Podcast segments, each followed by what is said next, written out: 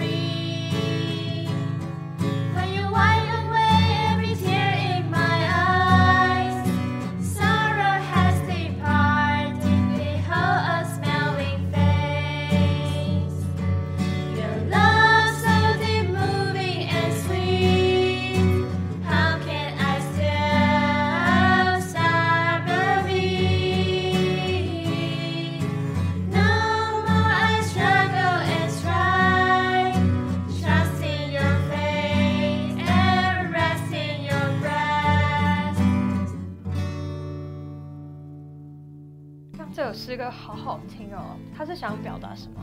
这首诗歌是想要表达关于主耶稣爱我们以及与主交通的诗歌哦。哦，那你知道第一节的前三句有什么共通点吗？虾米，我不知道哎。嗯，从那里可以看到，Who can ever know? Who will really understand? 还有 When I have lost hope，都可以看出在生活中的环境或是困难中，本来不知道要跟谁说，说了也没用。你就在生活中失去了信心，但我又知道哦，你也可以跟主的说说。哦，原来是这样啊！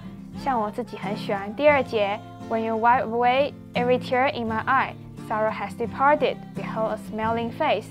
当我们遇到困难而流泪时，主耶稣总是会在身旁陪伴我们，他的爱使我们脱离悲伤的处境，让我们再次站起。因着阻碍我们，所以我们愿意将一生奉献给主哦。